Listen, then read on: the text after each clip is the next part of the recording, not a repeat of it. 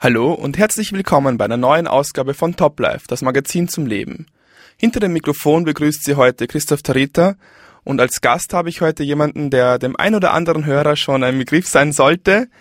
Gregor Koper, herzlich Hallo. willkommen. Hallo, willkommen. Wir werden uns heute intensiv über das Thema Gelassenheit austauschen. Gregor, den meisten Hörern, wie, wie gesagt, bist du wahrscheinlich ein Begriff, doch eher an der Position, wo ich jetzt sitze.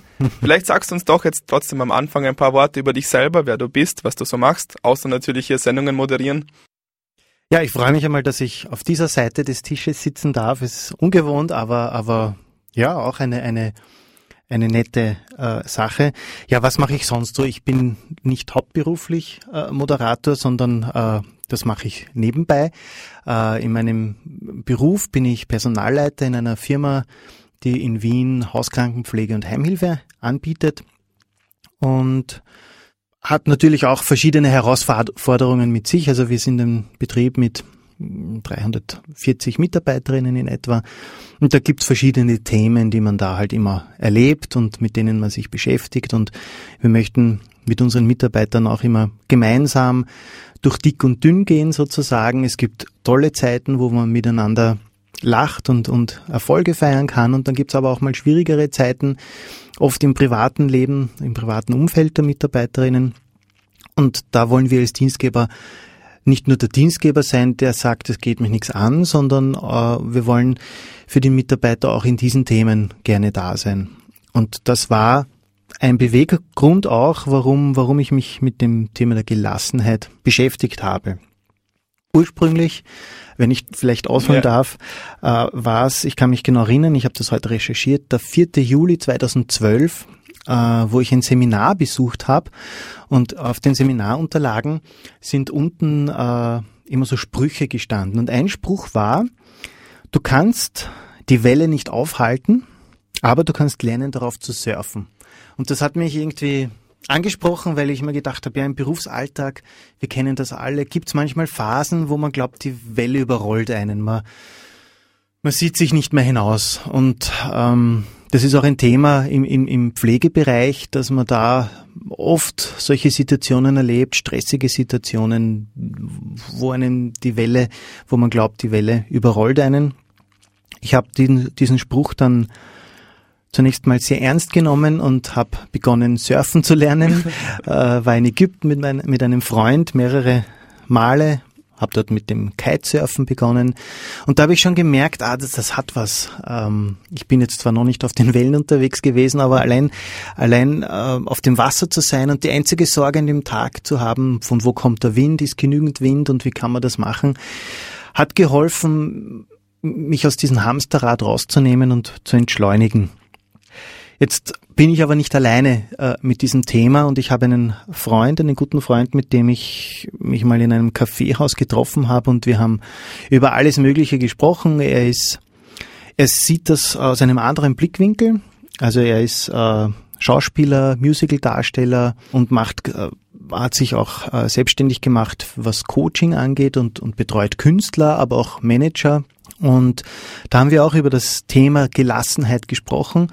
Und es war ganz interessant, hier diesen Austausch zu haben, diese zwei unterschiedlichen Perspektiven, dieses, dieses eine bei ihm, du musst auf dem Punkt da sein, wenn du Schauspieler bist, dann musst du da vollkommen funktionieren. Ganz egal, wie dein Tag bisher war, ob du Sorgen hast, ob du krank bist.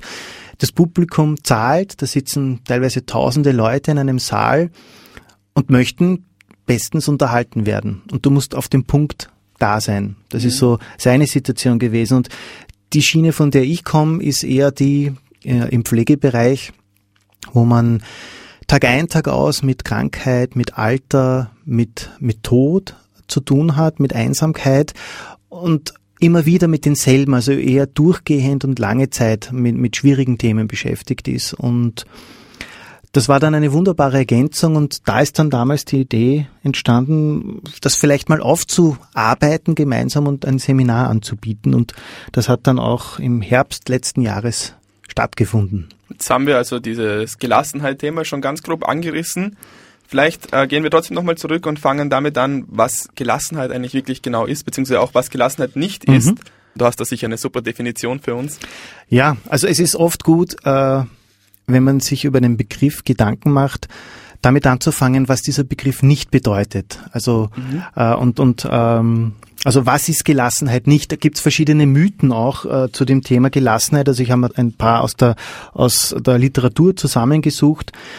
Zum Beispiel äh, wird manchmal gemeint, entweder ist man von Natur aus gelassen oder eben nicht hat man halt Pech gehabt, wenn man halt nicht der Typ ist, der gelassen ist. Das ist so der erste Mythos. Der zweite ist, ruhige Menschen sind langweilig. Also Gelassenheit ist was Negatives, das ist nicht attraktiv. Der nächste Mythos ist, wirkliche Gelassenheit ist erst nach einem Zusammenbruch möglich. Also du musst vorher am Boden liegen und du musst vorher komplett zerstört sein, dass du daraus lernst. Das vierte ist, wer immer gelassen ist, dem ist in Wahrheit alles gleichgültig. Äh, ja, diese Mythen sind alle falsch kann man oder werden wir vielleicht auch im, im Laufe dieser Sendung auch erkennen. Also ganz klar, was ist Gelassenheit? Nicht Gelassenheit ist keine Gleichgültigkeit. Es ist auch keine keine übertriebene Coolness, dass mich das jetzt nichts angeht, kein, kein gespieltes äh, hinter der Maske sich verbergen. Es ist auch nicht äh, eine gespielte Heiligkeit, sondern es ist eine innere Einstellung, mit schwierigen Situationen positiv umgehen zu können. Und das kann man lernen. Das kann man üben. Wie das Surfen auf der Welle kann man das Schritt für Schritt äh, kennenlernen. Und ähm, in dem Seminar haben wir da verschiedene Ansätze versucht aufzuzeigen, äh, wie das gelingen kann in unserem Leben. Mein, mein Interesse ist schon ziemlich geweckt. Jetzt sind wir auch so weit, dass wir dann Gelassenheit an sich auch definieren. Ja, Gelassenheit, was, was versteht man unter Gelassenheit? Es gibt auch sehr viele unterschiedliche Ansätze. Also ich habe einige Bücher gelesen, wo ich mich mit dem Thema intensiv beschäftigt habe und auch als Vorbereitung für das Seminar.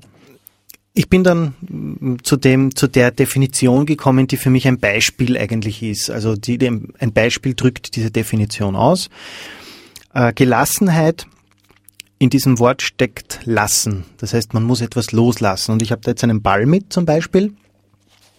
Wenn ich diesen Ball loslassen möchte, dann muss das zuerst in meinem Kopf passieren. Also ich kann da mhm. versuchen, hin und her, wenn in meinem Kopf nicht der Befehl ist, loszulassen, dann haltet meine Hand weiterhin den Ball. Erst wenn ich in meinem Kopf bereit bin, die Finger zu öffnen, dann lasse ich den Ball los. Das heißt, Gelassenheit ist etwas, was mit meinem Kopf zu tun hat, mit meinem Denken, mit meiner Einstellung. Und dann gelingt es mir, Dinge loszulassen, die vielleicht hm, belastend sind, die, die vielleicht äh, ja, Schwierigkeiten erzeugen in meinem Leben. Das heißt, man muss sich die Frage stellen, zum Beispiel, wie wäre es, wenn ich das loslasse? Was ändert sich?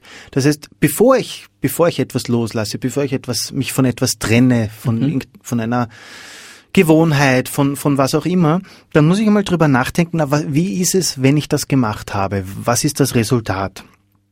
Ähm, kann ich auch etwas so sein lassen, wie es ist? Kann ich etwas so stehen lassen? Das sind so Fragen, die man sich stellen muss. Eine zentrale Frage ist auch die, ob ich mich selbst so lassen kann, wie ich bin, oder ob ich mich selbst ändern möchte, sollte. Und wann ist es an der Zeit, etwas loszulassen? Also es sind ein paar Fragen, die man sich da, die man sich da stellen muss.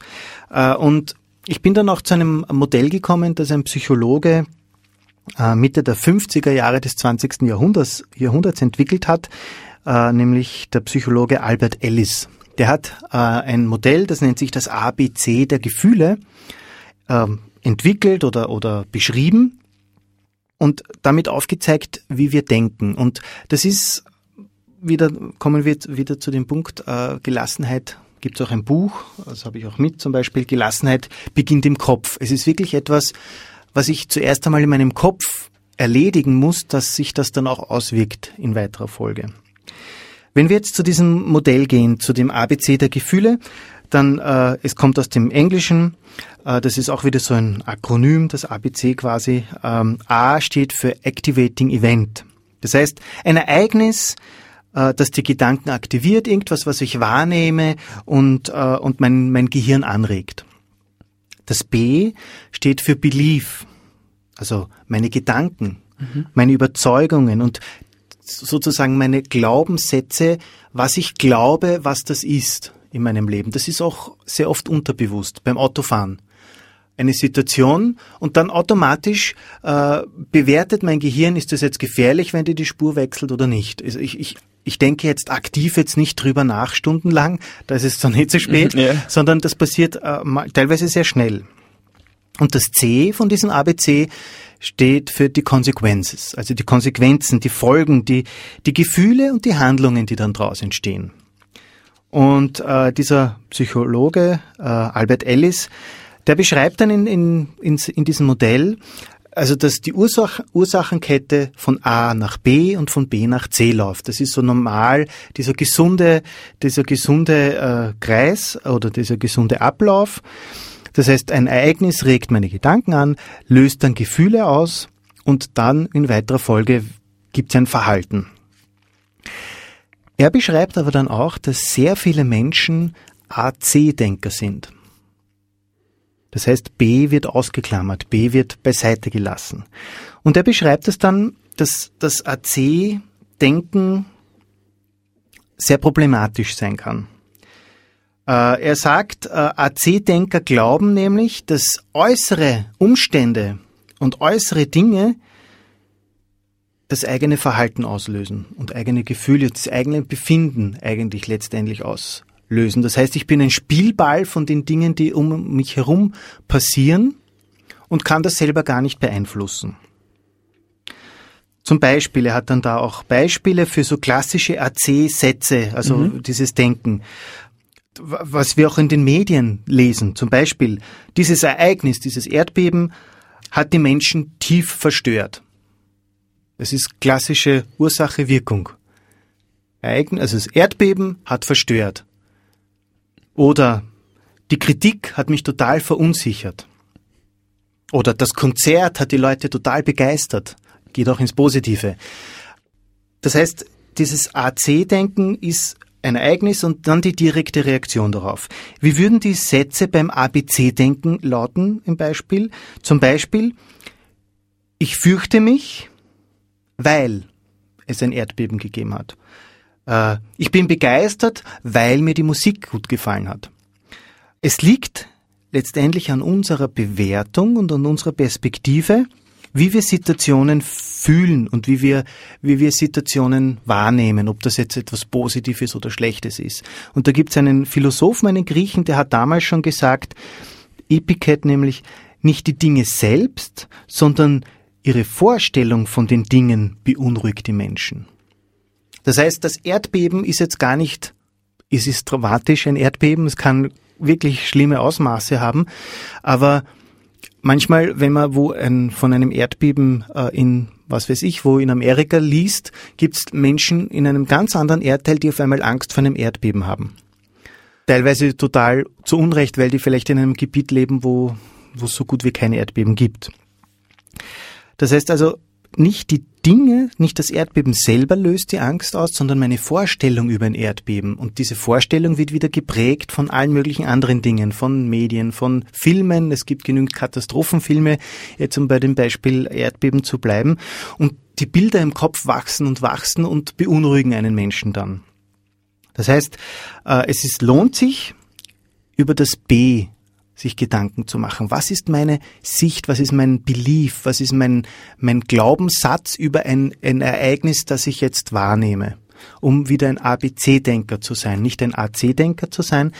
Und äh, die Folge ist ja, wie schon angedeutet, wenn ich AC denke, dann bin ich ein Spielball meiner Umwelt. Dann bin ich ja gar nicht Herr meines eigenen Lebens, mhm. dann bin ich ja ja, da, zum Datenlos äh, sein verurteilt, weil ich überhaupt keinen Einfluss habe auf mein Leben. Aber so ist es nicht. Ich habe einen Einfluss auf mein Leben, nämlich ich kann bestimmen, ob mich das jetzt freut, ob mich das, ob ich das gut finde, ob ich mich fürchte vor etwas. Das ist, das passiert in mir, das passiert in meinem Kopf. Das heißt, diese Ängste loszulassen zum Beispiel, das ist etwas, was auch im Kopf beginnt oder passiert. Das heißt, dieses, dieses Belief ist dann wirklich dieser Knackpunkt, das ist mehr oder weniger der Schlüssel zur Gelassenheit, wenn man das nochmal ja, genau. zusammenfasst. Also quasi nochmal kurz zusammengefasst, mhm. Gelassenheit passiert im Kopf, also beginnt im Kopf, Ja. aber hat trotzdem noch Auswirkungen auf den ganzen Körper, nehme ich Richtig. an. Also die, die Angst, die, die spüren wir halt, das ist nicht nur Kopfsache. Und, und der Knackpunkt zu dem Ganzen ist also dieses, wie wir selber damit umgehen und was wir aus den Situationen machen und dass wir uns nicht direkt von der Umwelt beeinflussen lassen. Wahrscheinlich für die meisten Hörer und Hörerinnen interessant wird, ist, wie man diese Gelassenheit jetzt wirklich erlernen kann und wie ich zum Beispiel, ich zum Beispiel als Student, wie ich Gelassenheit in meinem Leben direkt anwenden kann. Was, was kann ich tun, um gelassen zu bleiben? Was kann ich tun überhaupt, um gelassen zu werden? Und, und wie kann ich diesen Zustand auch beibehalten und nicht durch das nächste Ereignis gleich wieder von A nach C zu gehen und sofort wieder komplett über den Haufen geworfen zu werden? Mhm. Ähm, da sind zwei Sachen wichtig. Das eine ist einmal, dass uns klar sein muss, äh, um das nochmal kurz zu wiederholen, was wir vorher gerade besprochen haben, welches Bild habe ich von mir? Welches Bild habe ich von Erfolg zum Beispiel? Wie stellt man sich einen erfolgreichen Menschen vor? Also wenn man Filme oder so weiter, äh, verschiedene Medien anschaut, ich will jetzt kein Medienkritiker sein, weil ich da jetzt immer die Medien zitiere, aber sie prägen halt sehr stark unsere Bilder. Äh, wenn man da so anschaut, wie ein erfolgreicher Mensch dargestellt wird, dann ist das immer jemand, der mit Handy auf dem, in der einen Hand, mit der Tasche in der anderen Hand quer herumrennt, von einem Termin zum anderen hetzt und einfach einen Stress hat und keine Zeit hat und für den Gelassenheit gar keine Option ist, weil er von einem Termin zum anderen hetzt. Das ist so dieses Bild, das in der Gesellschaft herrscht von einem erfolgreichen Menschen. Äh, Wenn, wenn man jemanden fragt, na, was hast du so gemacht? Und dann zählt man auf, was man da alles erledigt hat, um, um zu zeigen, dass man ja eh erfolgreich ist. Wenn jemand sagen würde, na ja, was habe ich gemacht? Noch heute eigentlich noch gar nichts. Dann kommt das nicht als erfolgreich als eine erfolgreiche Person oder eine erfolgreiche Darstellung einer Person rüber. Das heißt, ganz wichtig ist mein B, mein Belief, mein Bild über mich selbst, über Erfolg und über mein Leben. Da muss ich mir mal Gedanken machen. Das ist das eine. Und das zweite ist es, dass ich mir auch äh, Gedanken mache über das, wo ich bin. Ich habe jetzt zum Beispiel äh, ein, ein Modell auch gefunden äh, von Gisela Rutzek, äh, eine Präventivmedizinerin, die in einer Broschüre äh, äh, über das Thema Resilienz schreibt und das ist ja auch in den letzten Jahren sehr stark auch äh, immer wieder zu lesen und zu hören gewesen. Ähm, es ist wichtig, sich darüber Gedanken zu machen, in welchem Umfeld lebe ich. Und sie beschreibt hier äh, in einem Artikel, äh, den ich gelesen habe, äh, wie so der Alltag in, in, in der Arbeit aussieht und vergleicht das mit einem Vulkan. Das ist ein Akronym aus dem Amerikanischen, aus dem Englischen. Und wenn wir uns diesen Vulkan anschauen, dann ist der erste Buchstabe ein V und der steht für Volatilität. Sprunghaftigkeit. Also ich kann mich erinnern, in, in, in meiner Ausbildung habe ich gelernt, was eine volatile Aktie ist. Das ist eine, die ständig hin und her springt, mal oben, mal unten, hin und her. Das ist sehr risikoreich, dort zu investieren, weil die mal oben mal unten ist und man weiß nicht genau, wo sie ist.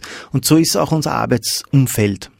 Es ist ständig was anderes, ständig hupft's und man weiß nicht genau, äh, ja, es ist einfach unregelmäßig, es ist volatil. Das ist unser Arbeitsleben. Das ist auch in der, im Studentenleben sicherlich teilweise so. Man kann nicht davon ausgehen, dass ein Student genau weiß, da sind Prüfungen, bis dahin muss ich lernen und da muss ich die Arbeit schreiben.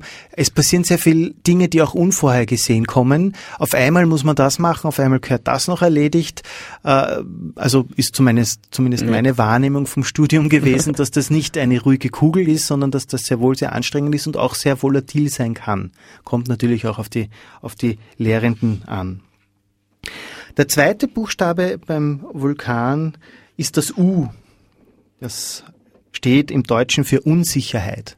Es ist auch sehr unsicher, unser Arbeitsplatz. Oder wenn wir nicht erfolgreich sind, wir leben in einer, in einer Zeit, wo auch traditionsreiche Unternehmen, die seit vielen Jahrzehnten einen guten Ruf haben und ein zuverlässiger Arbeitgeber waren auf einmal von einem Tag auf den anderen zusperren. Das heißt, diese Unsicherheit der eigenen Existenz, die abhängig ist von, von der Wirtschaftssituation. Und wir wissen, dass wir seit 2008 in einer schwierigen Wirtschaftslage leben. Das ist auch etwas, äh, was uns bewusst sein muss. Das ist unsere Realität.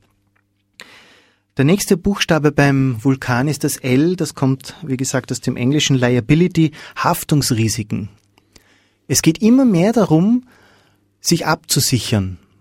Könnte mir jemand einen Strick drehen, wenn ich diese Entscheidung treffe, wenn ich diesen Strich hier mache? Und das ist, das erleben wir besonders zum Beispiel im Pflegebereich ist das enorm wichtig, dass hier alles seine Ordnung hat, es wird kontrolliert und es wird geprüft und da ist es wesentlich, dass die Berufsgruppe, die die Berechtigung hat, diese Tätigkeit ausführt.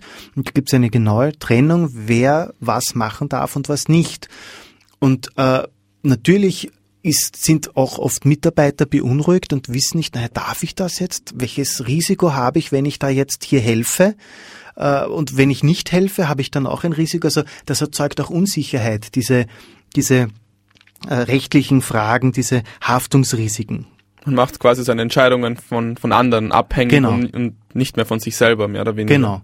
Also der Menschenverstand würde mir sagen, wenn da jemand liegt, helfe ich ihm auf zum Beispiel. Das ist ein, ein klassisches Beispiel.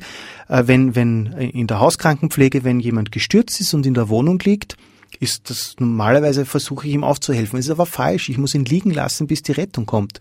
Ich kann mich um ihn kümmern, aber ich weiß ja nicht, ob er nicht vielleicht irgendwas gebrochen hat und wenn ich ihn hochhebe, kann ich ihm noch ärgeren Schaden zufügen, als er vielleicht gehabt hat.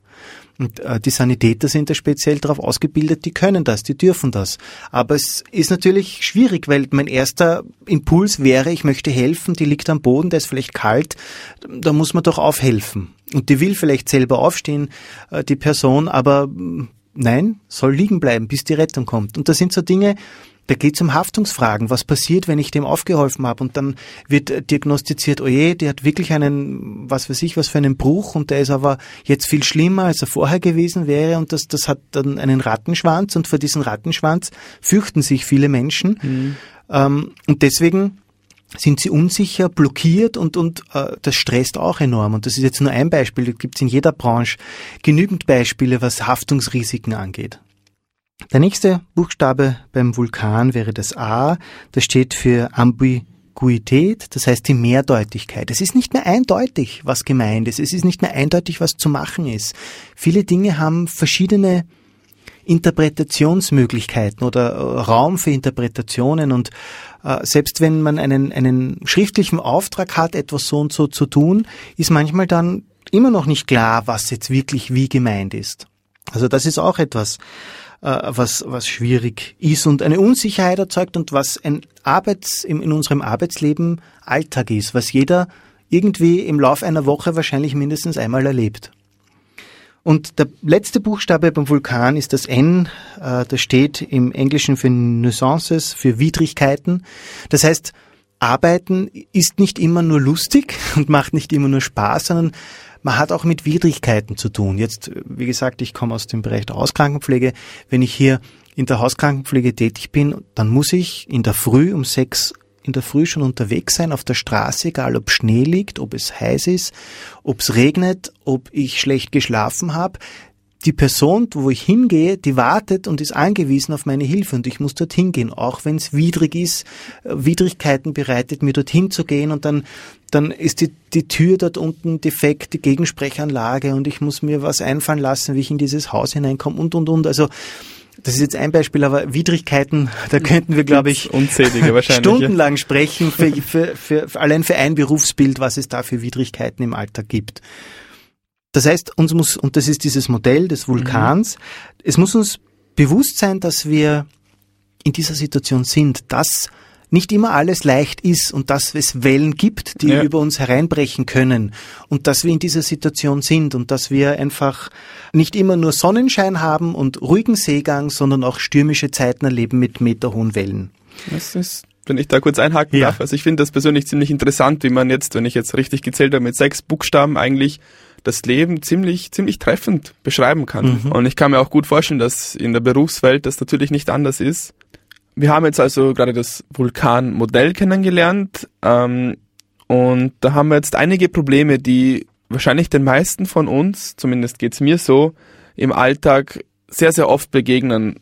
Wie, wie kann ich jetzt mit diesen ganzen Sachen umgehen? Wie, wie kriege ich die Volatilität in meinem Leben in den Griff? Wie, wie kann ich mit diesen Haftungsrisiken umgehen? Wie, wie, wie schaffe ich das, dass ich hier trotzdem gelassen, um das Wort nochmal zu benutzen, an die ganze Sache äh, herangehe? Ja, ähm, es ist natürlich eine Herausforderung und es ist nicht immer leicht, äh, weil, weil manchmal kann einem eine Welle auch ziemlich überraschen. Also äh, wenn man im Wasser ist und surft und dann kommt auf einmal eine Welle, dann äh, ja, das kann schon mal passieren. Wichtig ist einfach, ähm, wie gehe ich, wie gehe ich mit diesen, mit dieser Situation um? Jetzt haben wir mal diesen Vulkan beschrieben. Es ist wichtig, dass es uns bewusst ist. Und es ist auch gut, wenn wir wissen, dass es jedem gleich geht, dass es nicht nur bei mir ist und ich nicht der einzige Mensch der Welt bin, wo es drunter und drüber gehen kann. Wie gehe ich jetzt damit um?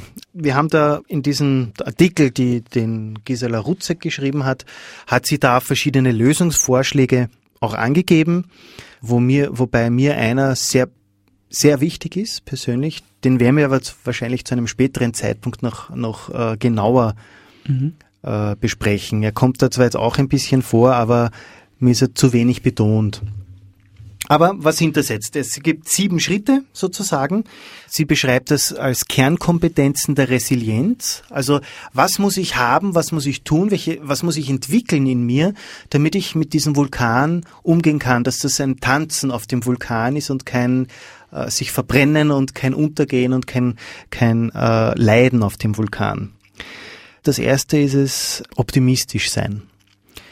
Äh, Gerade wenn wir bei dem äh, Vulkan das erste die Volatilität haben und diese Sprunghaftigkeit, dann ist es wichtig, dass ich Chancen nutze. Wenn, wenn ich sehe, ah, da öffnet sich was, dass ich das mache, dass ich das äh, und nicht, nicht ähm, ewig zögere, weil gerade in einer volatilen Zeit, in einer sehr sprunghaften und lebendigen Zeit, kann sein, dass morgen diese Chance nicht mehr da ist. Das heißt, man soll sich ja nicht wirklich da auf diese Volatilität tatsächlich einlassen, dass man einfach wirklich damit lebt, dass man sagt, okay, heute genau. ist das, ich mache das, ich versuche es. Genau. Also diesen, diesen Sprunghaftigkeit als Chance sehen und, und sagen, ah, da öffnet sich eine Möglichkeit, ich probiere das mal aus. Äh, das ist, da ist natürlich notwendig, dass man äh, keine Scheu hat, auch Neues auszuprobieren steckt ähm, auch wieder ganz stark dieses Denken, das was im Kopf passiert ja, drinnen, ja. Da sind wir bei wie man, wie man das alles sieht, wie man das, wie man auf ein Ereignis reagiert. Genau, also da bin ich wieder bei meinem eigenen Glaubenssatz. Wie sehe ich eine Situation? Ist das jetzt mhm. etwas Gutes, etwas Schlechtes? Äh, sie beschreibt das da, resiliente Menschen besitzen die Fähigkeit, Unerwartetes zu antizipieren und die positiven Aspekte und Chancen aus einer herausfordernden Situation zu sehen und realistisch zu beurteilen. Das heißt, ich sehe eine Situation, und erkenne dann mit der Zeit, ah, da habe ich jetzt eine Chance, da kann ich ja profitieren von dieser von dieser Sache. Das ist etwas, was äh, was man auch lernen muss und wo man sich einfach bewusst sein muss. Aha, Veränderung ist nicht immer schlecht, Veränderung ist auch eine Chance. Und das muss man sich äh, auch sagen, selber ja. sagen in, in, in Zeiten der Veränderung. Also das ist so der, der erste Punkt. Der zweite Punkt hängt sehr eng damit zusammen. Das ist Akzeptanz. Gerade wenn man mit Unsicherheiten zu tun hat, ist es auch wichtig, äh, dann das zu akzeptieren. Okay, ich weiß zwar nicht, ob ich morgen einen Job habe in meiner Firma, aber ich akzeptiere das mal und mache heute trotzdem das Beste draus. Äh, sie sagt auch, für die erfolgreiche Bewältigung von Krisen ist die Akzeptanz der Umstände eine notwendige Voraussetzung. Resiliente Menschen sind typischerweise bodenständig und pragmatisch, sehen der Realität nüchtern ins Auge und können Beeinflussbares von nicht beeinflussbaren unterscheiden. Also es ist wichtig, was kann ich ändern, wo kann ich überhaupt einen Einfluss nehmen und wo nicht. Und dann muss ich das so akzeptieren. Aha, das kann ich nicht ändern. Okay, es liegt nicht an mir, aber ich gebe trotzdem mein Bestes in den Bereichen, wo ich etwas bewirken, wo ich etwas verändern kann. Das heißt, diese Herausforderung annehmen, die Akzeptanz für eine Situation, zu erkennen, ah, jetzt kommt eine Welle, mhm. okay, die kommt jetzt, na, schauen wir, wie es wird. Also auch mit diesem optimistischen, mhm. positiven, mit dieser positiven Einstellung rangehen, dann wird es mir in dieser Welle besser gehen, als wenn ich sage, oh, oh, oh je, eine Welle, die, na, die wird mich jetzt sicher voll erwischen. Der nächste Punkt ist äh, Lösungsorientierung. Es ist wichtig, dass wir Optionen entwickeln, dass wir, dass wir dann sagen, okay, jetzt ist die Situation da, jetzt kommt diese Welle. Welche Lösungen habe ich jetzt? Und was mache ich? Welche Optionen? Was habe ich? kann unten durchtauchen, ich kann äh, mich aufs Surfbrett draufschwingen und stehend mit der Welle mitfahren. Ich kann sagen, nein, nein, die Welle kommt eh nicht und dann kriege ich aber trotzdem eine ab, ich kann es verneinen. Also es ist wichtig, dass wir sagen, okay, welche Möglichkeiten habe ich jetzt? Und da ist es auch wieder, wie im vorherigen Punkt auch beschrieben, wichtig einfach ähm, pragmatisch dran zu gehen und sagen, okay, da kommt die Welle, da ist die Situation, was gibt's jetzt wirklich für Optionen? Und das ist immer gut, wenn man, wenn man nüchtern an eine, eine auch an eine Krise herangeht und sagt, okay, ähm, jetzt ist diese Situation, eine Krankheit, Jobverlust oder was auch immer, das ist jetzt diese Situation. Es ist nicht leicht, in solchen Krisensituationen Emotionen auf die Seite zu schieben, Ängste und so weiter. Aber es hilft, wenn man, wenn man es schafft, mal zu versuchen, ohne Emotionen und einfach mal rein auf der sachlichen Ebene sich das Thema anzuschauen. Und dann entwickelt man ein Portfolio an Handlungsoptionen, kann sich auf das fokussieren, was man erreichen möchte und welche Optionen man hat und kann dann auch eine Lösung dadurch entwickeln in dieser Krisenzeit. Der vierte Punkt, der beschrieben wird, ist Sinnhaftigkeit. Es ist notwendig, dass ich weiß, warum ich etwas tue. Es ist wichtig, dass ich weiß, was der Sinn dahinter ist, was mich jetzt in diese Situation gebracht hat. Wenn ich äh, einen Sinn in meiner Tätigkeit gefunden habe, dann, dann fällt es mir auch leichter, in Krisenzeiten durchzuhalten, weil ich weiß, ja, es ist zwar jetzt schwierig, aber ich weiß, warum ich das mache. Ich weiß, ich habe eine Berufswahl getroffen, wo es wenige Berufe gibt, aber mir macht dieser Beruf Spaß und der gibt mir Erfüllung. Und deswegen, ich suche mir nichts Neues, sondern ich möchte, ich möchte in diesem Beruf weiterarbeiten, zum Beispiel, weil, weil es mir etwas bringt. Und wenn ich diese Einstellung habe, dann werde ich auch das, was ich tue, gut tun. Also das war der, der Punkt des Sinns. Ähm, der fünfte Punkt wäre ja, soziale Einbindung, vernetzt zu agieren, das heißt sich auszutauschen und einfach auch, wenn es notwendig ist, auch Unterstützung anzufordern, quasi einen Sparing-Partner zu haben und ihm zu sagen, wie siehst du das? Kommt, da ist jetzt diese Welle über mich hereingebrochen.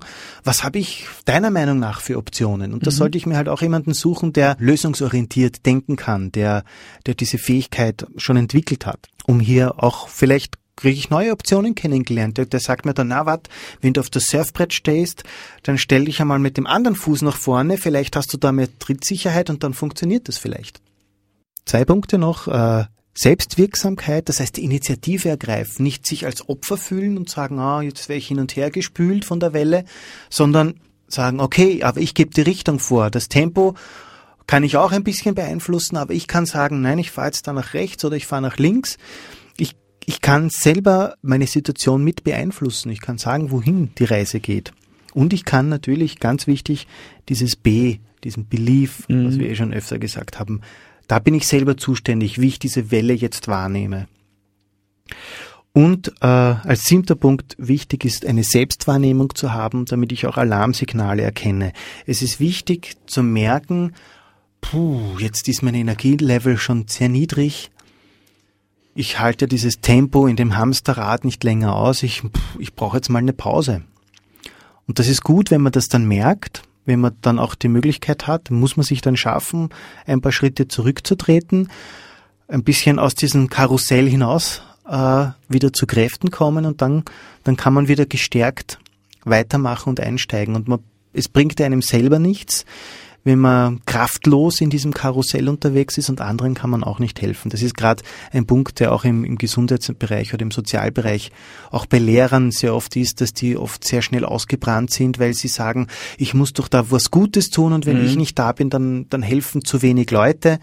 Äh, aber äh, ich kann nur so weit helfen, wie ich selber äh, in der Lage bin und wenn ich schon auf dem Zahnfleisch dahergehe, ja. dann kann ich niemandem anderen helfen. Also das sind so sieben Punkte, mhm. äh, die Kernkompetenzen der Resilienz, wie sie da beschrieben werden, die uns helfen, in Krisensituationen nicht aufzugeben, nicht unterzugehen, sondern auf der Wasseroberfläche zu bleiben. Wir haben jetzt das Vulkankonzept ordentlich durchbesprochen. Wir haben jetzt auch äh, sechs Möglichkeiten, wie wir im Alltag gelassener sein können. Trotzdem haben wir noch einige Dinge, die wir noch besprechen wollen, äh, wie zum Beispiel Gelassenheit im Umgang mit anderen. Du kannst uns aber sicher noch besser sagen, was wir uns in den nächsten Sendungen noch äh, freuen können. Also das Thema ist ein sehr tiefes und sehr breites und äh, in einer Sendung nicht zur Gänze besprochen, auch in zwei Sendungen sicher nicht zur Gänze besprochen, aber wir werden auf alle Fälle jetzt mal noch eine zweite Sendung machen. Äh, und in der nächsten Sendung wollen wir dann den, den Aspekt darauf legen, wie kann ich gelassen sein mit anderen Menschen, wenn es nicht nicht ganz in meinem Einflussbereich liegt, wie ich behandelt werde. Das mit der Welle, das haben wir ja jetzt eh besprochen und da kann ich verschiedene mhm. Wege finden, aber andere Menschen sind manchmal schwieriger als eine Welle zu handhaben. Und da wollen wir uns Gedanken machen darüber, wie kann ich jetzt mit anderen Menschen, wenn ich da viel zusammen bin, bei der Arbeit ist ja auch oft nicht nur die Arbeit äh, belastend, sondern gibt es auch Kollegen und Kolleginnen, die ja, da gibt's äh, genügend Themen, Mobbing und so weiter, die, die natürlich einen Einfluss dann haben auf das persönliche Wohlbefinden und auch auf die Fähigkeit, gelassen zu sein oder nicht zu sein. Da wollen wir uns dann auch mit, mit zwei Sonderthemen äh, in diesem Bereich Gedanken machen. Ein, ein Thema, das laut einem Psychologen eher für Frauen gilt und ein Thema, das eher für Männer gilt. Das wollen wir tiefer beleuchten. Und dann wollen wir zu dem Punkt kommen, der mich sehr bewegt hat bei diesem Thema und der mich sehr beschäftigt hat, weil es ja darum geht, also in meiner Betrachtung, wie kann ich Menschen, die über einen langen Zeitraum in einer schwierigen Lebenslage sind oder in einer belastenden Situation, weil sie einen Job haben, wo sie tagtäglich mit schwierigen Situationen zu tun haben. Und das ändert sich nicht. Und außer man ändert den Job. Aber auf der anderen Seite hat dieser Job auch viel Gutes und man möchte Gutes bewirken. Aber es gibt auch sehr viele belastende Sachen. Und das gibt's halt im Gesundheit oder im Sozialbereich sehr oft, dass man da mit Themen konfrontiert ist, die belastend sind. Und wie kann man dann in so einem Umfeld wo immer wieder belastende Dinge sind, trotzdem gelassen sein. Was gibt's da für Strategie? Und da habe ich zwei sehr spannende äh, Themen oder zwei spannende Geschichten, die uns da helfen. Also zwei Dinge, die wirklich passiert sind, zwei aus, von zwei Persönlichkeiten, äh, wo es Bücher und Filme und alles Mögliche gibt darüber, wo man auf den ersten Moment gar nicht glaubt, dass in diesem Umfeld sowas herauskommt. Mhm. Also es muss man sich auf alle Fälle anhören, weil es für das eigene Leben sehr viel, sehr viel helfen kann. Also mir hat sehr viel geholfen. Also diese zwei Punkte, wie man trotz einer Bedrohung zum mhm. Beispiel gelassen sein kann oder auch, äh, wenn man lang anhaltend irgendwie Belastungen erlebt, wie kann man da Gelassenheit erleben? Das sind so die, die Punkte, die man einfach in der nächsten Sendung beim nächsten Mal gerne das klingt möchten. sehr, sehr praxisbezogen. Es weckt auf jeden Fall Interesse. Und jetzt sind wir auch schon beim Ende unserer Sendung angekommen. Ich danke dir vielmals, dass du diesmal in einer anderen Funktion bei uns warst. Sehr gerne, hat mir sehr viel Spaß gemacht. Ich freue mich schon aufs nächste Mal, auf, auf die Weiterführung dieses Themas. Äh, wir verabschieden uns hiermit und sage auf Wiederhören. Wiederhören.